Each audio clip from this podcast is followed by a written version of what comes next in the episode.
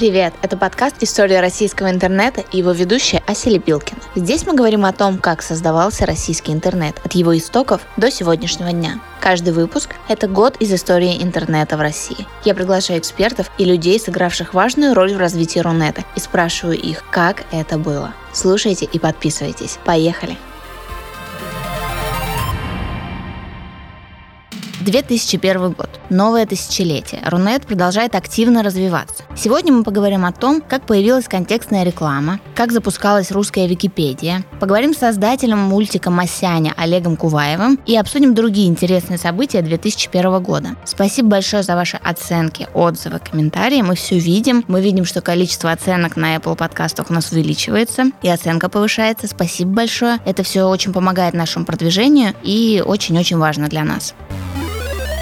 В 2001 году петербургский художник Олег Куваев начинает рисовать при помощи технологии Macromedia Flash короткие мультфильмы, героем которых становится большеголовый персонаж с несколькими волосинками на голове по имени Масяня. Сначала мультфильмы распространяются по электронной почте. Олег рассылает их исключительно своим друзьям, просто чтобы поделиться своим новым творчеством. Затем он выкладывает их на свои странички в интернете. Вот что говорит сам Куваев. Осенью 2001 года я выложил на своем хомяке так тогда называли страницу homepage, ныне давно усопшим. Три-четыре совершенно идиотских мульта для своих друзей. Мульты были сделаны в этой совсем новой тогда технологии Flash. Самым первым мультом был мульт «Песня». Это, вернее, был даже не мульт, а просто текст. В мультах участвовал некий корявый персонаж по имени Масяня, который обзывал всех подряд хрюнделями, и даже не было понятно, какого пола это крикливое существо поначалу. Кстати, Масяня — это очень важный феномен ранних нулевых с точки зрения скорости интернета. Дело в том, что обычное видео еще было слишком тяжелым, и пользователям было практически невозможно загрузить себе никакое даже самое короткое видео на компьютер. Поэтому на помощь пришла как раз флеш-анимация, с которой выпуск мультика мог весить всего лишь мегабайт, что совсем немного и было возможно для скачивания при тех скоростях интернета.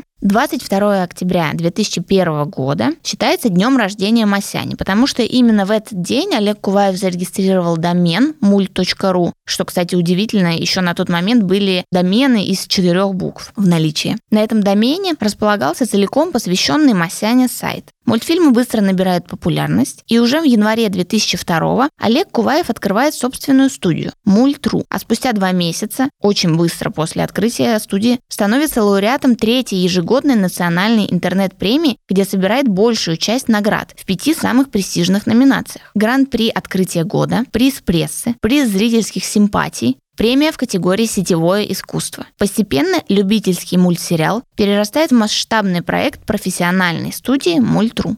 Сегодня Масяню можно найти на YouTube. У нее свой канал, на котором практически миллион подписчиков, которые по-прежнему следят за ее судьбой, за тем, как Масяня взрослеет. Подробнее обо всем этом мы поговорили с Олегом Куваевым, создателем Масяни. Олег, здравствуйте. Здравствуйте. День добрый. Расскажите, пожалуйста, как все начиналось? Как появилась идея и как создавалась Масяня? Э, я полагаю, что вы имеете в виду сериал, как начинался. Опять же, это долгая история, на самом деле, потому что это не то, что делается по уму, да, это то, что возникает само. Тем более на тот момент, в общем, не было никаких предпосылок к тому, чтобы делать так называемые веб-сериалы. Хотя где-то как раз вот в этом 2000-2001 году как раз и началась эта тенденция, и само название веб-сериалы всплыло. Тогда Ютуба еще не было, поэтому размещать эти веб-сериала толком было негде. Ни Vimeo не было, ни Ютуба не было. Был какой-то дурацкий Daily Motion, но, общем, кривой. В общем, видео практически не было в интернете на тот момент. Это была фактически текстовая среда с картинками, которые грузились по сто лет. Ну, вы все помните, если у вас передача про историю интернета, то вы, наверное, сто раз про это говорили. И сто раз люди вспоминали гифы, грузящиеся построчно. Там, да, даже была опция в фотошопе, когда сохранял, типа, построчно сохранять этот файл, для того, чтобы его можно было разместить в интернете, чтобы он появлялся постепенно. И зритель мог решить, что ему не нужно ждать до конца. Это контекст ситуации, в котором возник сериал. И появился флеш, про который, естественно, вы наверняка тоже в курсе и тоже, возможно, беседовали. Это очень интересный формат, который превратил мертвый текстовой интернет фактически в медиа настоящий, то есть в средства коммуникации массовые, потому что до этого это был текст для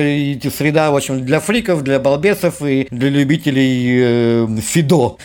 В общем, такая такая была странная хрень, которой мало кто пользовался, хотя это понимали удобство этой штуки, там можно было что-то регистрировать, там можно было переписываться, ну и все, собственно. Какие-то видосы были, которые пересылали друг другу в качестве мемчиков, но в основном это да, это нужно было грузить файл MP3, нет, MP3, тогда был MP1 видео, называлось MP1, да, еще прикладывался такой парашютист, к медиа, к медиаплееру прикладывался плуж... Ой, я потерял этот самый ширму, сейчас буду запыкивать микрофон. Вот, это контекст. Поэтому, как бы, проект выстрелил э, во многом благодаря своей новизне, который дал интернету флеш, потому что флеш это был некий векторный формат, который показывал анимацию и даже встроенное видео, на самом деле. Небольшое, конечно, потому что нужно было объемы сохранять. И там был аудиодорожка шла в MP3. Эм Фига себе, то есть получались ролики очень маленькие. Этим нужно было, конечно, срочно воспользоваться, что я и сделал, хотя ничего у меня в голове никаких толком идей не было, поэтому было просто некое хулиганство, которое мы своими друзьями там делали. На тот момент я читал лекции, как это ни странно, про э, такую культуру. Была такая субкультура, называлась демо. Демо-субкультура. Это были такие художественные объекты, которые создавали программисты, которые были очень маленького объема, были такие фестивали, где они собирались. Это же было с точки зрения культуры и творчества вообще очень интересная штука, и жалко, что они почти погибли, эта культура почти не оставила следа. То есть след она оставила, эта демо-культура, но она как бы так подспудный видный такой след оставила. То есть она где-то в фундаменте современной культуры лежит, хотя мало кто этим занимается. Вот и я тоже занимался этим и демками занимался, и как художник делал всякую билиберду, нечто шумящее, пердящее на экране, непонятное, какие-то кадры меняются, что это непонятно. Короче, авангард. Авангард это люди, когда экспериментируют, веселятся, прикалываются и пробуют разные новые штуки. Вот и когда появился тогда еще макромедиа флеш, естественно, он тут же взят был художниками на оружие, потому что окей, значит мы теперь со звуком можем хулиганить. Отлично. Сейчас мы вам тут устроим. Вот примерно такой был подход, без каких-то там э, понятий о бизнесе, там, о сценариях, вообще о чем-либо вообще. Надо было срочно что-нибудь нахимичить, поскольку дали, наконец, такую замечательную возможность. У меня был свой сайт какой-то, на котором там что-то там что-то там мигало, прыгало, скакало, там были какие-то анимации, потому что, ну, появилась возможность эту анимацию выкладывать на все. И там файлики получались там 30 килобайт, 40 килобайт. Ништяк! Вообще! Это почти как демо-сцена, только демо-сцена там нужно на компе крутить, это экзешники, комфайлы всякие там, то есть еще не на каждом компе они запустятся, и там сложно нам было его порты прописывать, чтобы просто посмотреть как бы художественную работу. А тут, пожалуйста, прямо в браузере, ни хрена себе, только плагинчик надо поставить, это вообще ништяк, то есть тут же все засучили рукава по всему миру, бездельники и хулиганы, экспериментаторы, и пошли химичить. Вот, и оттуда возник этот сериал, потому что изначально это был чисто художественный проект, без каких-либо вообще повествовательных элементов, какие-то были чуваки, сидящие на ветках, какие-то летящие вороны, что какие-то голые тетки крутятся. В общем, обычное дело. А потом там были, да, я сделал какой-то вот этот мультфильм, где там Масяня выходит и рассказывает анекдоты, больше ничего. Тоже, в общем на самом деле, художественный объект изначально был. И как бы друзья такие, о, клево, клево, давай таких понаделаем.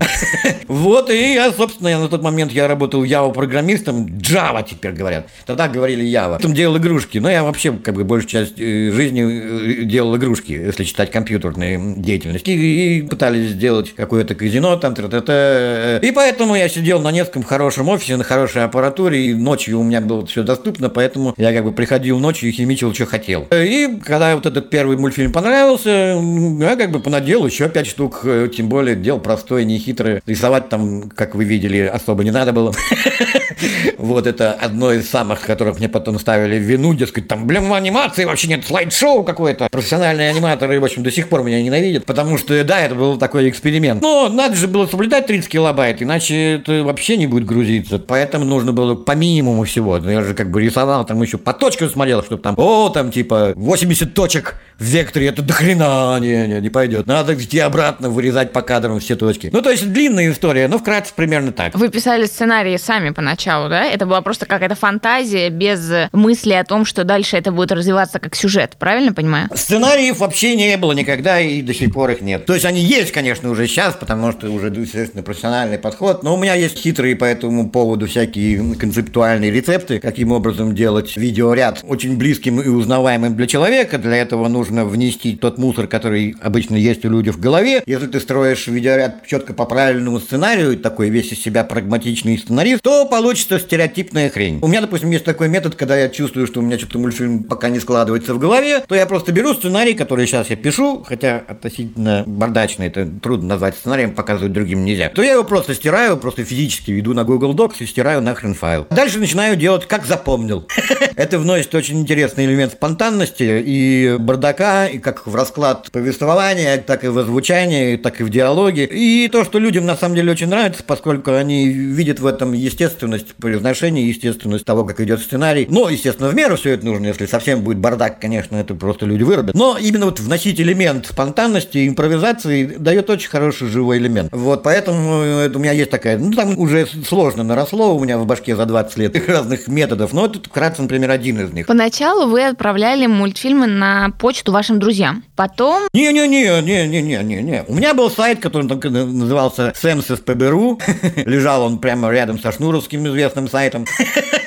И рушил я его то несколько раз. Неважно. У меня был свой сайт, где там выкладывался эти эксперименты, у которых там было примерно 15 человек в день. Там были всякие там флешки там разнообразные. Там даже VR был на самом деле. Там же была технология помещения. Какой-то плагин был, когда можно было 3D помещать. Вот тогда уже 3D помещать как бы в окно браузера. Я тоже там что-то делал, какие-то хренодени в 3D, там, т.д. Была такая возможность интересная, которая, естественно, сдохла. Эксперименты всякие были на этом сайте. Потом, э, когда вот эти пять мультфильмов я сделал первых, которые как бы людям понравились всем очень, всем, кто у меня там работал, все, кто тусовались там рядом, ну, все-таки Невский проспект был, сейчас там интернет-кафе в этом помещении, я туда ходил. Открыл сайт Мультру, тогда еще можно было зарегистрировать четырехбуквенный домен, ты довольно дешево, а что не зарегистрировать? Проблема была в хостинге, на самом деле, не в имени сайта. Был сайт, и там все это лежало, и поскольку это можно было реально в онлайн смотреть, то есть нужно было поставить маленький плагинчик для флеша и реально смотреть. То есть это был такой как бы прообраз Ютуба все эти флеш-сайты, то есть действительно люди туда заходили и смотрели реальный видеоконтент, который в интернете не было. А вот флешки можно было смотреть, естественно, даже видео туда можно было вставлять внутрь флеш. То есть это первый прообраз вот живого интернета, кривой, косой, нелепый, но, естественно, так происходит со всеми новыми тенденциями. Но, естественно, народ туда ринулся, потому что сколько можно читать анекдоты на анекдоты.ру, да? И хочется как бы что-то веселое смотреть, мемчики качать долго, а тут зашел, но, в принципе, если ты на работе сидишь, у тебя более-менее скорость, что бы все и делали на работе, смотрели прямо с сайта, и, ну, естественно, там записывали на флешке, то есть другие в Питере, в Москве, там, в Екатеринбурге интернет еще был более-менее, а по всей остальной стране, естественно, разносили на дискетах. Потому что там, опять же, на флеше была возможность сделать exe-файл, то есть исполняемый из флешки. Вот эти экзешники туда писали, то есть его запускал, даже если у тебя не было плеера на компе, он автоматически инсталлировался из этой флешки и проигрывал. То есть это на самом деле было очень умно сделано, весь это флеш-хрень. Если бы не Стив Джобс, то флеш бы жил до сих пор и процветал. Были какие-то технические сложности в начале? Ну, естественно, до хрена было. Наверное, вы слышали, было до хрена технических сложностей. Основной технической сложностью был хостинг. Не так уж много было хостинга, и он был весь кривой и хреновенький. Ну, то есть был, конечно, бизнес-хостинг, если там какая-то крупная фирма открывала за сайт, у нее проблем не было. А частный человек обычно получал от своего провайдера какие-то там 2 мегабайта на диске, и, в общем, все. И если у тебя было больше 20 человек, то хостинг-провайдер ограничивал тебе скорость или писал переходите на коммерческий аккаунт. То есть э, с хостингом было очень трудно, и сайты все рушились, естественно. Когда мультфильмы стали люди смотреть и показывать друг другу, то появилось больше друзей, и больше друзей, которые работают в разных хостинг-провайдер компаниях, и они все пытались организовать для меня хостинг. На следующий день они рушились, я переходил к другому приятелю и так далее. То есть сайт просто прыгал первые полгода как обезьяна по веткам, обрушивая разнообразные проекты разнообразных друзей, потому что на тот момент хостинги не были рассчитаны на большое количество людей. Ну, то есть, ну, можно было открыть, конечно, коммерческий хостинг, но он стоил какие-то несусветных денег, примерно пол зарплаты. Как бы на это я, естественно, не мог пойти. И поэтому я прыгал по друзьям, как хиппи по спискам. Из сервера на сервер там обрушивали. Бостонский сервер обрушили комьюнити у них, там предоставили мне кусочек. Потом в Москве хостингов я обрушил количество неисчислимое. Поэтому технических сложностей было до хрена. Но было и много друзей, которые стремились помочь, и, естественно, помогали. И до сих пор я им благодарен благодаря им он выжил этот проект. Потом уже, когда там появился Парфенов, уже можно было какой-то коммерческий хостинг более-менее приличный купить, который терпел людей большое количество. Ну, тогда у всех были проблемы с этим. Это проблемы просто раннего интернета. Вы не думали о том, чтобы сразу, предположим, предлагать этот мультик на телевидении? Так, э, первые мульты появились где-то в октябре 2001 года. Зимой уже показали, это была такая передача «Компьютерный мир» на питерском телевидении на пятом канале. И они показали, там была серия «Модем», э, где там Масяня врубает модем, то есть тогда еще телефонные линии переключали. Вот, и эту серию они взяли, каким-то образом переписали там у себя на телевидении на битакам и показали по телевидению без какого-либо спроса. Но как бы все равно был счастлив, потому что нифига себе. Это как бы первый опыт, когда тебя показали на большую аудиторию, потому что на тот момент на сайт приходило ну, 500 человек в день, как бы это до хрена по тем меркам, но все равно это несравнимо с телевидением, особенно на тот момент, когда на телевидении большая часть публики была. Вот, и показали по телевидению. Потом дальше уже по, они, я уже не контролировал, они там время от времени в разных передачах там появлялись, т -т -т -т -т. то есть до того, как мы делали уже с Парфеновым проект и показывали уже официально, они там, бог знает где, только не показывались фрагментами, кусками, я это просто не контролировал. И на тот момент, на самом деле, невозможно было контролировать, на тот момент никаких нормальных историй с копирайтом в России вообще не было, то есть вообще, то есть, то есть полностью как бы полная свобода пиратам была абсолютно как бы полный карт-бланш такой, здоровенный такой карт с таким жирным бланшем. Вы как-то занимались продвижением сайта? Вы сказали 500 человек. Мне кажется, для того времени это совсем немало. Да, на тот время до хрена было, но я никаким продвижением не занимался. Была, правда, баннерная сеть такая, куда ты грузил свои баннеры и показывал чужие баннеры, такие длинненькие такие баннеры такие. 80 на 170 пикселей, что-то такое. Такие длинненькие баннеры, и была баннерная сеть, где можно... Это единственная реклама, которую я делал. А так, в основном, народ пер сам, и вот, наоборот, нам приходилось сдерживать и стараться просить людей не заходить хотя бы несколько раз в день. Хотя бы один раз в день. То есть, вот реально я писал на сайте такие объявы, пожалуйста, не приходите. Потому что э, у меня нет денег на коммерческий хостинг, и вы тут все рушите, и мне опять переезжать, и люди, которые помогают от чистого сердца, потом получают по балде от начальства, поэтому, ребята, не ходите сюда. Лучше уж вы передавайте там на дискеты, как пытались. Так что все было наоборот. Уже в 2002 году на премии «Национальный интернет» вы взяли очень много премиум с Масяней. Как вы думаете, чем это было обосновано? Почему э, Масяня нашла такой огромный отклик у интернет-пользователей? Ну, во-первых, это хороший проект. Как мне кажется, я могу утверждать, тем более, что по выживаемости, как минимум, это да. Кроме того, это веселый проект, и кроме того, ничего другого такого в России вообще не было. И кроме того, опять же, это первые времена, когда интернет заговорил, а особенно если он засмеялся, так вообще хорошо. Так что там много факторов, из-за чего это так получилось. И на самом деле, конечно, незаслуженно получилось получил я опять этих... Мне было очень стыдно там стоять, потому что мультфильм действительно сделан был тяп И это скорее было развлечение для себя и друзей, чем какой-то коммерческий проект. И на тот момент вообще ничего коммерческого в нем не было. Это было чисто развлекаловка для друзей. И, э, и вообще интернет тогда был такая, скорее, закрытая компания. Не только как бы мои друзья, там кто-то там со мной тусовался, но и вообще весь интернет, в принципе, был достаточно закрытой средой. Там было не так уж много народу. И все друг друга знали, грубо говоря. Поэтому, по крайней мере, те, кто что-то делает. Поэтому тут много факторов. И второе, что это было достаточно незаслуженно. Скорее, я понимаю, что там действительно у меня был какой-то проект, там сериал, который я делал бы со сценариями, там нанимал людей, там еще что-то. А тут на коленке тяп-ляп, шлеп, хряп, и тебе дают какие-то пять призов. В Москве господин Кончаловский лично. Это очень странно. Это очень нелепо. Я скорее как бы смеялся над нелепостью происходящего, чем гордился как бы этими призами. Потому что, естественно, это нелепо. Но, с другой стороны, ну, что, в кайф, на халяву, покатился в Москву, пожил в хорошем отеле, познакомился с кучей друзей, которых раньше видел только в онлайне, потряс руку, в общем, всяким там известным мордам. Поэтому было прикольно. То есть я, естественно, ничего против этого не имел. Но, с другой стороны, да, это было смешно своей нелепостью. В чем особенность Масяни как персонажа? Почему она так близка к зрителям? Особенность как персонажа? Ну, во-первых, любой персонаж хорошо сделан, он должен быть особенным. Иначе, как бы, он никуда и не, не продвинется. Должна быть индивидуальность, естественно, художник, который создает персонажа, должен вложить в него много от себя. И тут обычные, на самом деле, рекомендации. Тут ничего хитрого нет. Если ты вкладываешь в это дело, грубо говоря, душу, и тебе самому прикольно, а ты а не, а не выполняешь волю какого-то дяди, то, естественно, и получается хорошо по большей части. А вот э, я сколько видел этих разных проектов, вот такие детские все эти сериалы, блин, когда там планируются, у них там планерка, они там устраивают мозговой штурм, всем домой хочется, и придумывают, лишь бы отстал. И, ну, в общем, очень много факторов, вся эта корпоративная коммерческая культура и технология по созданию сериалов, она такая противная. Возьмите одного человека, одного хорошего талантливого художника. Дайте ему денег и время, и он сделает. Не лезьте к нему, блин. Дайте ему свободу, и он сделает хорошо. Вот такая технология, по-моему, создания персонажей. Просто дайте человеку свободу, денег, чтобы он не думал, где ему там, не пора ли ему в такси работать. Вот, и дайте ему технологические возможности. Там хостинг, компьютер хороший, планшет, и он все сделает. Ничего не надо там выпендриваться, не нужно этих мозговых штурмов, не нужно этих планерок, не нужно этих э, психологических анализов и маркетологов. Ничего этого не нужно. Возьмите просто талантливого человека, дайте ему возможность. Когда люди наконец научатся, непонятно. А по поводу голоса такой вопрос. Вы озвучиваете всех героев? Это очень похоже на ваш голос, голос из мультиков. Вы сильно Я думаю, что если возьмете вы сегодняшнее интервью и делаете ему Shift Pitch плюс 7, то получится точно Масянь. Ничего больше там не сделано. Ну что, послушали до конца, не сдохли? Понравилось?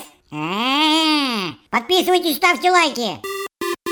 1 января 2001 года РИА Новости первым из информационных агентств открыла полный бесплатный доступ к своей ленте новостей через интернет на сайте rian.ru. Мы поговорили с Ириной Кедровской, которая занимала должность начальника интернет-вещания в РИА и проработала в компании 14 лет. Ирина, здравствуйте.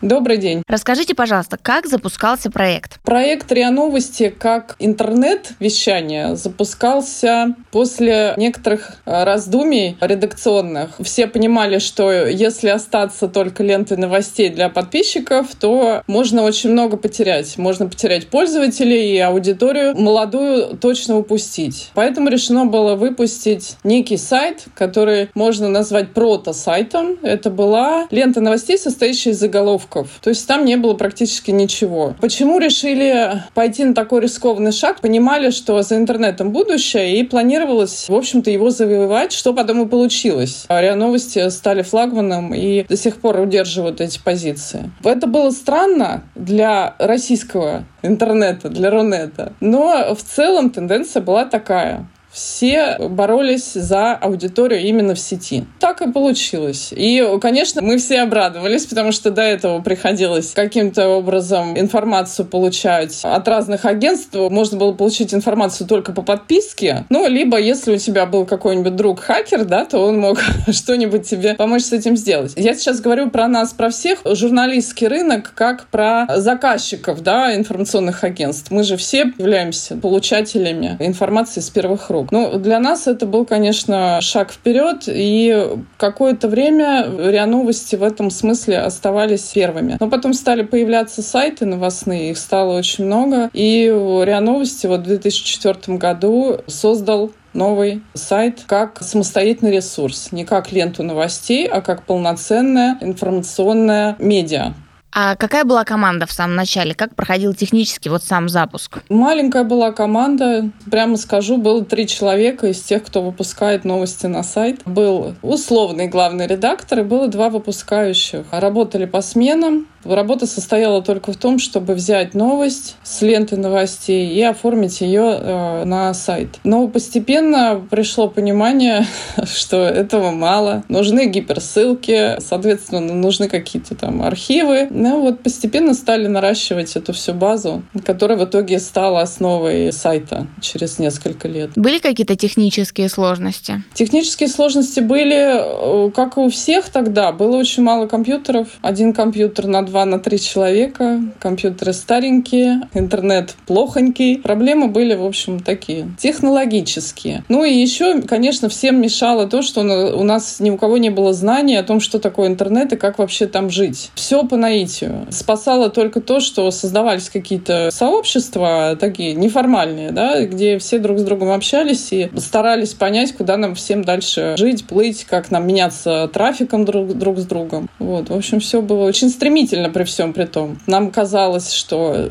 завтра мы уже не успеем, если мы сегодня что-то не сделаем. Как-то так. На тот момент уже существовала Лента.ру, насколько я знаю. Это были ваши конкуренты? Как вообще обстояли дела с конкуренцией в этой сфере? Да, да, конечно. Лента.ру была конкурентом, но при этом и соратником тоже, потому что мы все играли на одном поле, и мы в итоге действительно и менялись и трафиком, мы создавали спецпроекты, потому что надо было как-то друг друга поддерживать спрашивать. Ну, конечно, конкурентом был друг другу каждый, потому что пользовались-то новостями одними и теми же, да. Тут вопрос был в том, как ты эту новость упакуешь и насколько быстро ты сориентируешься в том, чтобы ей придать какое-то новое звучание, да, насколько быстро ты сможешь дозвониться до того или иного эксперта и выдать эксклюзивную какую-то информацию. Но при этом, при всем, мы друг друга поддерживали и дружили. И Лентеру, и Интерфакс, и ТАСС мы старались быть э, в одном поле и э, старались обмениваться опытом. Как бы пафосно это не звучало, ну а с другой стороны, как было выживать еще? Никто ничего толком не знал. И газета РУ, безусловно, была и конкурентом, и другом-соратником, в том числе технологическим. Мы все обменивались какой-то информацией о том, к чему мы в итоге пришли. Поэтому у нас и медиафорумы у нас были, и, в общем, и неформальные тусовки, конечно, на которых мы обсуждали, что там у нас и куда мы дальше вообще все пойдем. То есть напряженной конкуренции не было? Она была и напряженной тоже, да. У нас бывали всякие разные яркие споры, скажем так, на наших профессиональных форумах, тусовках, на рифе, на риве и так далее. Много чего было. Но в итоге все равно все друг другу приходили со спецпроектами, так или иначе. Еще в 1998 году Яндекс начал размещать на странице результатов поиска рекламу, которая соответствует запросу пользователя. Данный способ показа был ориентирован на целевую аудиторию, поэтому назывался сначала целевой, а затем поисковой или контекстный. Оплата производилась за показ рекламных объявлений, и размещение рекламы было возможным через менеджеров отдела продаж Яндекса. Автоматизированным это размещение стало только в 2001 году, благодаря появлению всем известного Яндекс Директа. Начать рекламную кампанию стало возможным с бюджетом в 10 долларов. За первый год существования Директа свои объявления на нем разместили более 2500 рекламодателей. 11 января 2001 года дочерняя компания Роснейрос под названием RootCenter начала свою деятельность по регистрации доменов в качестве представителя Роснейрос. А 23 января был создан координационный центр национального домена .ru, которому были переданы функции администрирования российских доменов верхнего уровня. Таким образом, был начат переход к распределенной системе регистрации доменных имен, принятой в общемировой практике. Фактически основной задачей координационного центра стало обеспечение надежного и стабильного функционирования доменной инфраструктуры российского сегмента сети интернет. 17 мая 2001 стартовала русская Википедия. Русский раздел Википедии был запущен по адресу ru.wikipedia.com. 17 мая в 9.24 утра по московскому времени в русской Википедии была сделана первая правка. На главной странице, которая тогда называлась Homepage, появилось сообщение с предложением начать работать вместе над русским вариантом энциклопедии. Что интересно, эта правка была сделана из Ижевска где в тот момент находился Ларри Сенгер, один из основателей Википедии, автор названия проекта и основной части базовых принципов Википедии. Первая же статья русской Википедии была создана 23 мая 2001 года в 19.44 по московскому времени. Статья называлась «Россия» и состояла всего из трех слов Россия – великая страна. К концу 2001 года Википедия выросла до 20 тысяч статей и 18 языковых разделов. На 21 ноября 2021 года в русской Википедии 1 миллион 772 тысячи 141 статья. И каждые сутки появляется приблизительно от 250 до 400 новых статей. Так что вы можете посмотреть, сколько статей сейчас, на момент вашего прослушивания в русской Википедии, написать нам комментарий, написать дата, во сколько вы это сделали и сколько там статей. Было бы интересно. Русская Википедия занимает седьмое место по числу статей из 325 языковых разделов Википедии. 13 декабря был принят закон об электронной цифровой подписи. Госдума единогласно приняла закон об электронной цифровой подписи. За проголосовало 367 депутатов, против и воздержавшихся не было вообще. 26 декабря этот закон был одобрен Советом Федерации РФ и после подписания президентом 10 января 2002 вступил в силу. В соответствии с ним электронная цифровая подпись в электронных документах признается равнозначной собственноручной подписи на бумажных носителях.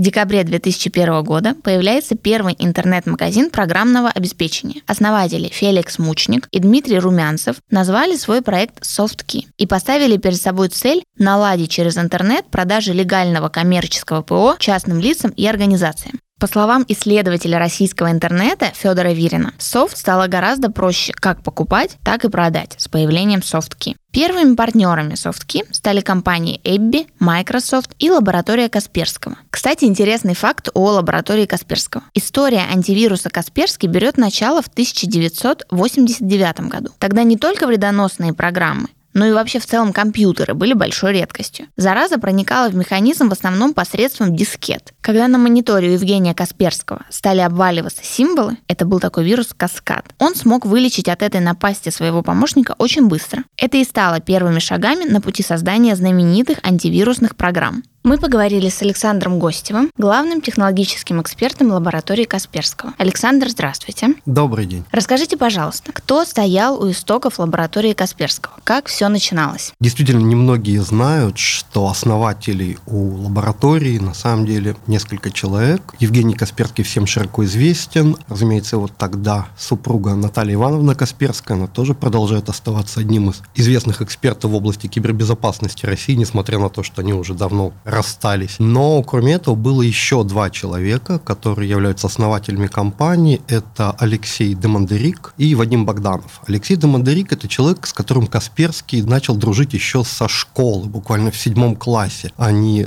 учились в одной математической школе, и так вот по жизни они дальше как-то пересекались. И когда в 97 году пришел момент создания именно формирования независимой компании, вот Алексей стал одним из основателей, и примерно в то же время к ним присоединился еще Вадим Богданов, программист. Что происходило в самом начале? Как они создавали компанию? Здесь есть несколько этапов. Первый этап, когда Касперский создал антивирус, и это был 91 год. Да, Евгений Касперский тогда только закончил как раз вот школу криптографии, служил в армии уже тогда. И, собственно, у него на компьютере оказался вирус неизвестный, он его разобрал, сделал антивирус, и так вот потихоньку начал добавлять в него новые вирусы. Где-то в году в 94-м, наверное, может быть, чуть-чуть пораньше, он, соответственно, ушел в отставку из армии и попробовал заниматься созданием вот, антивируса уже чуть более профессионально. Тогда его под свое крыло взяла такая компания Ками, она до сих пор, по-моему, существует. Создали отдел внутри этой компании, вот там работал Касперский, Алексей Демандерик, и вот первые там 3-4 года существования они работали вот в рамках этой компании. Но вот в 97 году решили, что, в принципе, уже достаточно окрепли, приобрели опыт, и Наталья Ивановна сказала, ну, ребята, пора отправляться в самостоятельное плавание, и тут как раз возник вопрос о том, как же назвать компанию, да, и Евгений в этом смысле был ярым противником использования своего имени, своей фамилии в названии компании, но Наталья Ивановна стояла, сказала, нет, бренд в этом смысле должен быть персонифицированным, тебя должен знать как доктора Касперского, поэтому мы твою фамилию ставим в название компании. И вот в 97 году, соответственно, ну сколько уже, 20 4 года да, назад формально вот эта юридическая структура образовалась, но на самом деле, как я сказал, работа началась еще в 91-м. На тот момент конкуренция высокая была среди производителей антивирусов или пока это были первые открыватели рынка? В России в тот момент существовал, до сих пор существует такой антивирус, как Доктор Веб от Игоря Данилова, Санкт-Петербургская разработка. Был еще небольшой антивирус AIDS Test от Дмитрия Лозинского. Но вот в России было на три таких продукта. В США, в Запад Западной Европе уже, конечно, существовало несколько известных антивирусов, там Макафи, например, Нортон, Sophos, еще какие-то. Кстати, какое-то первое время, вот в начале своей профессиональной карьеры, Евгений Касперский, помимо того, что пополнял базы своего антивируса, у него еще был контракт как раз с одной из западных антивирусных компаний. Он одновременно и им пополнял эти базы, то есть, по сути дела, создал два антивируса. Ничего себе. Мы подобрали такие интересные названия вирусов конца 90-х, начала 2000-х, 2000-х были такие вирусы, как I Love You, Чернобыль, черви. Расскажите, пожалуйста, подробнее, что это были за вирусы, откуда они тогда брались? Вообще эпоха, вот, наверное, 90-е, начало 2000-х годов, она крайне интересная, потому что вирусы в то время создавались по большей частью подавляющее большинство из таких, знаете, либо хулиганских побуждений, либо для самовыражения. То есть авторам было интересно попасть в новости. Да, вот ты создал вирус, который заразил миллионы компьютеров по всему миру, и везде все СМИ про это трубят, и ты испытываешь от, от этого некое удовлетворение. Вирусы в то время были действительно во многом такие романтичные. Они показывали картинки какие-нибудь. Например, вирус Каскад, вот с которым впервые в 91 году еще столкнулся сам Касперский, делал о, очень интересный, у него был видеофильм видеоэффект, он просто осыпал буковки на экране. Работаете, у вас начинают осыпаться буковки и складываться в кучку, в горку такую внизу экрана. Ужасно. Вирус I Love You, у него, к сожалению, видеоэффекта не было никакого, он просто приходил вам на электронную почту в виде письма от некого отправителя с комментарием I Love You, и тут приложенный был некий файл, да, и понятно, в то время любой человек, получив такое письмо, разумеется, пытался просмотреть, что же ему тут такое, кто ему пишет, запускал этот файл, это оказывался вирус, который начинал рассылать себя дальше по всей адресной книге. Потом ситуация начала меняться. Началась коммерциализация вирусов и э, вредоносных программ в целом, и уже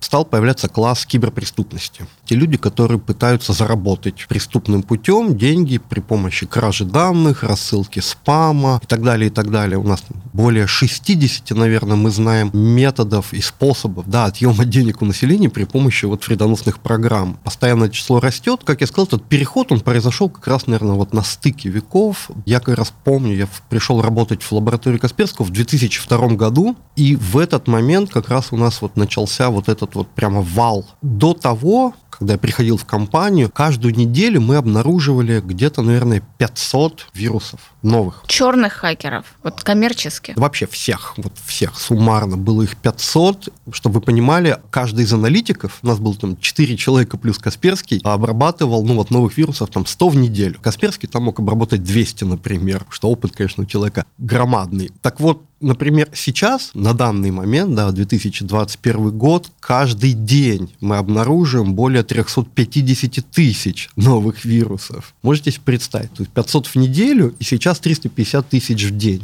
Да, вот настолько выросли, собственно, масштабы, и я действительно с такой, ну, не то чтобы ностальгией, какой-то теплотой, но все-таки вспоминаешь иногда вот те теплые ламповые вредоносные программы конца 90-х, которые показывали картинки, играли вам музыку. Они конечно же, выводили из строя ваш компьютер, как-то портили файлы и так далее, но на фоне того, что творится сейчас, это кажется таким безобидным. Да, было не так обидно получать такой вирус. Я вот до этого упомянула про черных хакеров. Я правильно понимаю, что белые хакеры и черные хакеры. Это разделение как раз на вот эти вот первоначальные вирусы, которые не несли коммерческих никаких целей, а были, как вы упомянули, I love you и Каскад. А черные это уже более опасные. Не совсем так. На самом деле все, кто создает вирусы и вредоносные программы, это в принципе, да, Black Hat, черные хакеры. Независимо от того, с какой целью они создаются. И в 90-е годы этих людей полиция искала, арестовывала. В там, России. И в России были первые первые случаи арестов вирусописателей в то же время на Западе тоже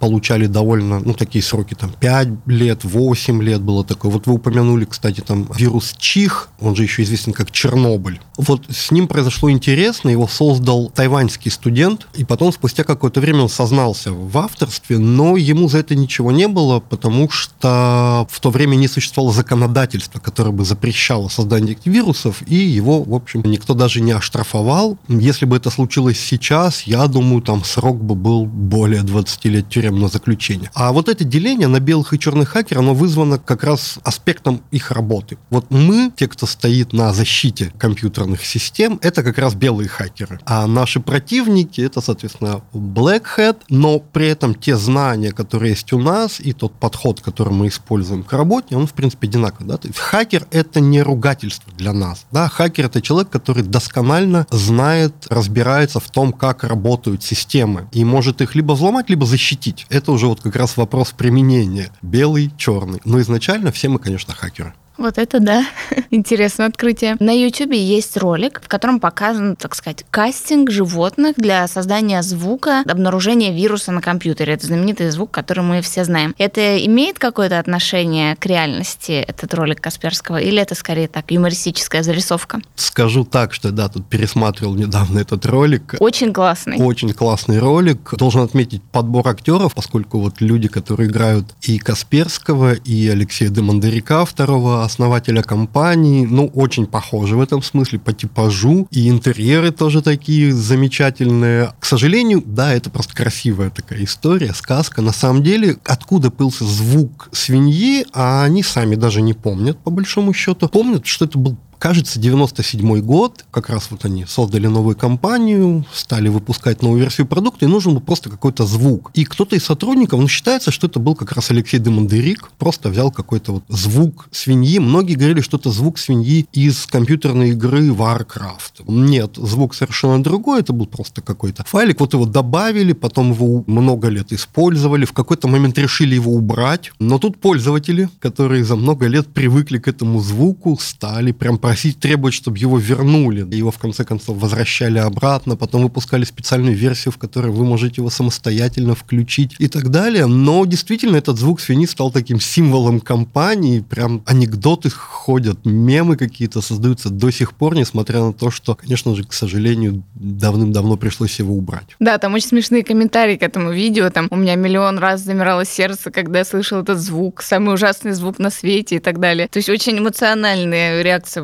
вызывала. На ваш взгляд, лаборатория Касперского какое влияние оказала на Рунет в целом? Мне бы, конечно, хотелось считать, и я действительно так считаю, что, в принципе, нам удалось создать восприятие России как одного из мировых лидеров в области именно кибербезопасности. Это проблема, которая последние годы стала крайне актуальна, когда все эти вопросы возникают о злых русских хакерах, которые грабят западные банки, которые атакуют там, западные компании и так далее. Здесь всегда есть положительный пример, который весь мир знает, и мы можем, в смысле, как страна это демонстрировать и показывать, что, смотрите, у нас в стране есть не только киберпреступник, у нас есть прям мировые лидеры в области защиты информации, и действительно гигантское количество компаний, которые там, за эти годы мы защитили от различных там DDoS-атак, и от взломов, и от утечки баз данных и так далее. В общем, если бы не было этой кибербезопасности, действительно Рунет бы развивался, во-первых, медленнее, дороже, и многие бы проекты просто не могли бы быть реализованы. Вот я, наверное, так бы на этот вопрос ответил. То есть кибербезопасность в России сегодня на высоком уровне? Действительно, если смотреть на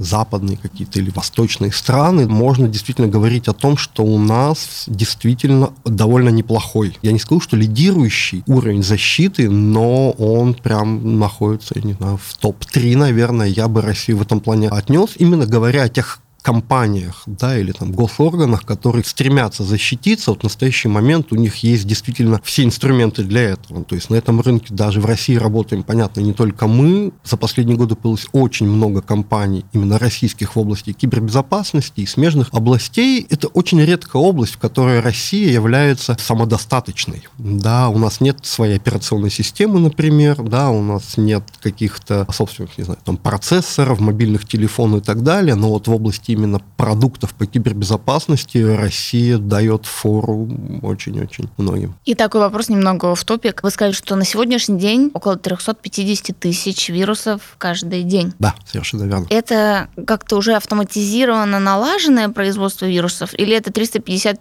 тысяч человек в день создают новый вирус? Ну вот я говорил о том, что когда я пришел в компанию в 2002 году, у нас было 4 человека, 4 вирусных аналитика, потом нас стало там чуть побольше, 10-12, а вирусы росли в геометрической прогрессии, и мы поняли, что мы не справимся, и стали разрабатывать системы, назовем это сейчас модно, это говорить, системы искусственного интеллекта. Разумеется, это не искусственный интеллект, это такое машинное обучение. Она обрабатывает как раз 99,9, наверное, процента вот всех ходящих новых вирусов неизвестных именно в автоматическом режиме. Сам анализирует, разбирает, добавляет детектирующие записи и так далее. И на долю людей, аналитиков остается крайне большое количество наиболее сложных как раз вариантов, которые робот сам уже проанализировать не может. То есть и создаются они, скорее всего, также... Создание вирусов во многих случаях действительно поставлено на поток. То есть их создатели, они тоже делают некий такой конвейер и пытаются выпускать одну и ту же версию, но постоянно ее модифицируя, чтобы как раз обходить детектирование антивирусными программами. Файл может быть больше, может быть меньше, может быть упакован в разную обертку, чтобы его было сложнее определить. Есть вот такие как раз генераторы этих вирусов, которых там выпускают, не знаю, по нескольку сотен в минуту. Можно, конечно, идти по этому пути и пытаться каждый из них анализировать, но можно применить более технологические методы, такие, как мы называем, эвристика, да, эвристические анализаторы, которые могут просто, зная один образец о том, как он себя ведет в системе, обнаружить любые его модификации. Ну, действительно, технологии вот уже перешли эту грань, когда человек, на самом деле не способен справляться с таким объемом информации. И сейчас то, что мы видим, действительно, это по большей части такая война роботов в кибермире. И с одной и с другой стороны сидят просто белые и черные хакеры, которые чуть подкручивают вот ручки, алгоритмы этих роботов, а там идет война. Я бы просто хотел упомянуть в этой связи, что там истории вот о том, как это все происходит, какие наиболее интересные вещи случаются, вот там у меня, у моих коллег, понятно, великое множество, мы каждый день это видим, у нас там, есть свой, допустим, подкаст лаборатории Касперского, довольно регулярно мы рассказываем вот эти байки, истории с кибермира, у меня, у моих коллег, разумеется, великое множество, я там могу часами про них рассказывать, настоятельно рекомендую, если еще не слышали. Рубрика «Фан факт». Это значит, что наш основной подкаст завершается, основная часть его. И мы подготовили вам десерт в виде приколов. Устраивайтесь поудобнее. Э, возьмите же заранее за животик, потому что будет смешно. И слушайте. Итак, первый фан факт. Ну, про Википедию. Они сегодня будут немножко тематические. Итак, первый фан факт про Википедию. В 2006-2007 годах существовала Википедия на сибирском языке или на сибирском говоре. Это такой выдуманный язык, при этом легко понимаемый носителем э, русского языка. Из-за обилие нецензурной лексики и искажением фактов эта энциклопедия была удалена в ноябре 2007 года, накопив более 6 тысяч статей, большинство которых были пустыми. Ну, то есть это такой был, типа, русский аналог, я не знаю, или как не аналог, а вариант албанского языка. Как сейчас в ВК, ну, не сейчас, а вообще вот давно в ВК появилась, знаете, типа, тема такая. Можно на языке СССР, весь ВКонтакте, можно молодежном, а есть, типа, нот дореволюционным. Я думаю, что это вариант дореволюционной Википедии был. Как вам? А похочешься? Вот и я хочу. Идем дальше. Второй факт про Википедию. Как утверждает радиоведущая Рэйчел Мерсон, основатель Википедии Джимми Уэльс в 2008 году лично отредактировал ее биографическую страницу, чтобы написать, что они расстались. Причем она не знала о его решении прекратить отношения до того, как прочитала статью. Как-то подло. Да, ну то есть типа... Когда ты владеешь как бы всем сайтом, можешь что угодно там ну делать. Да, да, не просто ты говоришь, человек звонит, там что-то пытается, просто говоришь, «А, зайди в Википедию, посмотри свою страницу, пожалуйста. И человек заходит, смотрит, смотрит, не понимает, что происходит, вот долистывает до, до личной жизни. В 96-м расстался с... Да. В 2003-м расстался с Уэльсом. Это хуже, чем расстаться по СМС. Да. Да, кстати. То есть, типа, по смс-то еще хотя бы как-то понятно, что человек тебе написал и что-то объяснил. А тут просто... Интересно, он пропал просто из ее жизни? Или он такой говорит, все, мы с тобой больше не... Отстань. Она говорит, что такое? Да, отстань. Он говорит, боже мой. И такая говорит, дай-ка зайду проверю. То есть, как она решила зайти проверить свою страницу? И, типа, из этой страницы узнать, что они расстались? Очень странная история. Что-то там не договорен в этой статейке. Уэльс отрицал, что редактировал статью, однако другие редакторы нашли его имя в числе тех, кто правил информацию. В отместку Мерсон продала свитер и футболку, принадлежавшие, а, как утверждает сама девушка, Уэльсу с молотка. Ну, то есть такая себе отметка на самом деле. То есть у нее по факту дома остался свитер и футболка, и она... Она еще их продала, Да, не просто они- выкинула. Они могли подорожать дальше в цене и, ну, грубо говоря, стать еще дороже, и потом уже их можно было продать. А она их продала, типа говорит, вот, это вещи основателя Википедии. Кому они нужны? Раскупайте. Просто, типа, пыталась нажиться на и шмотках. Надо было на месте приезжать к нему домой, забирать весь гардероб и продавать его таким образом. То есть тогда бы это хотя бы какая-то была, ну, Забирать компьютер. Компуктер, да, забрать тоже. Конечно, все это какая-то Санта-Барбара больше. Но это прикольно, что просто человек взял, и это все равно, что сейчас Дуров бы кому-нибудь зашел бы и исправил, ну, с ним с кем-то встречался. Статус. Статус, да. Или, не знаю, Цукерберг.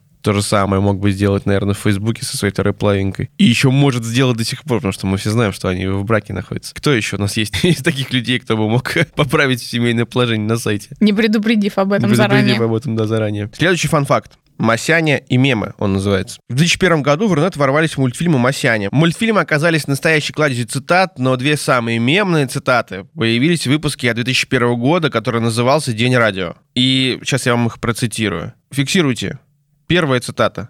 Пойдем-ка покурим-ка. Пойдем-ка покурим-ка. У меня есть ощущение о национальной принадлежности Масяни. Потому что я в 2000, каком, наверное, году, в 2007 или 2006 был в Удмуртии. И там все так говорят. Пойдем-ка покурим-ка. Нужно было у Олега уточнить национальную принадлежность Масяня. Вот мы забыли спросить. Ну, правда, если есть удмурты, которые слушают наш подкаст, Скажите, есть ли связь? ну, правда, потому что я вам клянусь, там все говорят, «По- пойдем-ка выпьем-ка, пойдем-ка поедим, пойдем-ка, вот это Ну, пойдем-ка. только предлагая какую-то активность, ты имеешь в виду? Да Или нет. в целом все время добавляя? Да, но он- они вот везде как-то так сглаживают. Ну, это это вот мило. Мило, да, я знаю. И вторая цитата, это вообще супер топ цитата. Эта цитата даже уходила в миксы диджейские. Вы сейчас просто услышите ее и поймете сразу. Внимание, цитата. Алло, кто это? Директор? Да пошел ты в жопу, директор. Не до тебя сейчас. Обе эти цитаты моментально, значит, принялись распространять по всем форумам. Разумеется, как говорится, они стали... Завирусились. О, да, да, да. Стали известны эти цитаты, и мы все пользовались. И реально про директора, по-моему, люди до сих пор даже еще используют на всяких разных мемах, я их часто встречаю. Да, Масяня, конечно, это такой примета времени, и до сих пор актуальная. Да. Следующий фан-факт, ну, даже в какой-то степени про меня. Смотрите, в 2001 году появляется слово «блогер» на русском языке с двумя буквами «г». Блогер. Это как калька, взятая с английского слова «блогер» по-английски. Спустя 4 года слово «блогер» трансформируется в слово «блогер» с одной «г». Как правильно писать? Возникает вопрос. В настоящее время слово «блогер» пишется с одной буквы «г» и считается правильным рядом ведущих сайтов, включая грамоту.ру. На самом деле, если вы даже пройдете и посмотрите хэштеги, то некоторые блогеры до сих пор в хэштегах пишут «блогер» с одной «г» и «блогер» с двумя «г». Я как блогер хочу сказать, А что... ты какой блогер? С одной Г или с двумя? Смотря какой пост выкладываю. Иногда с двумя Г, иногда с одной. Но в целом я бы, наверное, все-таки отталкивался от того, что нужно две буквы Г указывать. Потому что если это же слово заимствованное из английского языка, в английском языке там две буквы Г. Я думаю, что было бы честно, например, ну, взять две. Я бы вот за это был, так как старовер, можно сказать. Или наоборот, мы это слово перемололи нашим языком, и у нас должно быть, должна быть одна буква Г. Вот давайте напишите, пожалуйста, в комментариях, вы как Вы как думаете, пишете? да. Как лучше писать, с одной Г или с двумя Г? Я вот прямо сейчас в одной популярной социальной сети посмотрела. Я ввела в поиске по хэштегу блогер с одной Г и блогер с двумя Г. И с одной Г найдено 3,6 миллиона публикаций, 3,6 миллиона публикаций, а с двумя Г 1,1 миллион публикаций. Это на английском языке, да, ты вбивала Нет, по-русски. По-русски, а по-английски вбей блогер. Ну, у нас же смысл именно в том, чтобы понять, на русском более широко используется А, какой ну да. вариант. И, соответственно, мы видим, что в русском интернете блогер с одной Г гораздо более часто используемое слово. Вот так и выяснили. Путем исследования. На ваших ушах случилось настоящее исследование научное. С ума сойти. Небольшое дополнение к тому, что мы сейчас называли. В интернете блогеры стали появляться в конце 90-х, начале 2000-х годов, но до этого у них существовали предшественники, и назывались они веб-обозреватели. По-моему, это прикольнее звучит. Я как, я как человек, который любит косноязычность и какие-то странные слова, условно сейчас бы Настюшка Ивлеева была бы веб-обозревателем, Ну, а не звучит. блогером. Звучит. И как-то даже солиднее звучит, можно сказать. Ну, то есть, типа... Как профессия прям. Да, я автомобильный веб-обозреватель. Но мне не режет этот слух, так что Мне тоже нет. Может быть, переименоваться везде? Стать веб-обозревателем? вполне. А почему нужно веб написать английскими, а обозреватели русским? Максимальная коллаборация двух языков. Мы отдаем дань уважения английскому, но при этом не забываем свои корни